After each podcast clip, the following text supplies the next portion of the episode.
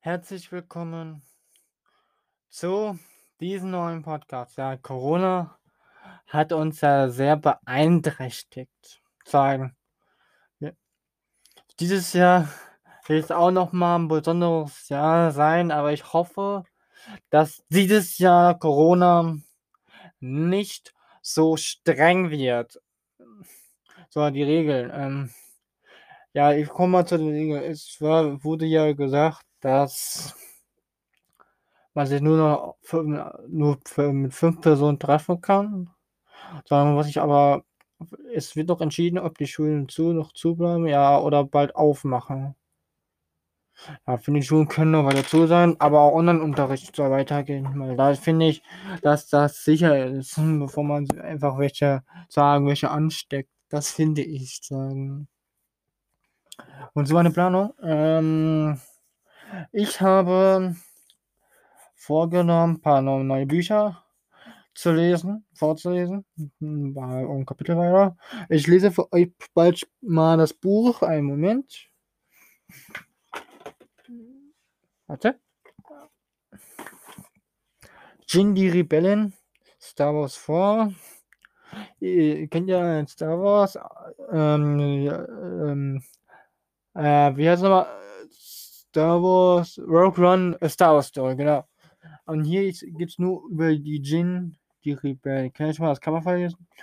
Als Jin erst so fünf Jahre alt war, wurde ihre Mutter ermordet und ihr Vater in Dienst des Imperiums gezwungen. Saw Gerrera, ein Mann, der bereit ist, bis zum Äußersten zu gehen, um die Tyrannei des Imperators zu brechen, nahm sich ihre an und brachte ihr alles bei, was sie wissen musste, um einst eine wahre Rebellin zu werden, doch Seite an Seite mit Guerrera zu kämpfen. Brand ist brandgefährlich und führt Jen immer wieder an ihre persönlichen Grenzen. Als ein unfassbarer Verrat die Grundfesten ihrer Welt erschüttert, muss Jin sich fragen, woran sie wirklich glaubt, wie weit sie bereit ist zu gehen und wem sie wirklich noch vertrauen kann. Zu sagen, das finde ich, das ist ein gutes Buch. Zu sagen, ich glaube, ich lese mal die äh, ganz neu mal. Das ist ganz neu, das Buch. Aber ich, ich habe das erste, was es hat, dieses Buch. Ich lese mal eine Seite mal vor.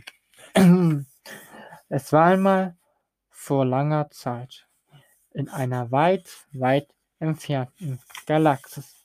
Erster Monat. Der Sturmtruppler lachte leise, als Jin Erso auf die Knie fiel und ihre gefesselten Hände hob. Wie wär's, wenn du mir die Dinge jetzt abnimmst? fragte sie. Wohin soll ich hier schon gehen? Sie deutete auf den langen Korridor und den matten Lichtschein, der von der Beleuchtung über jeder Zelle ausging.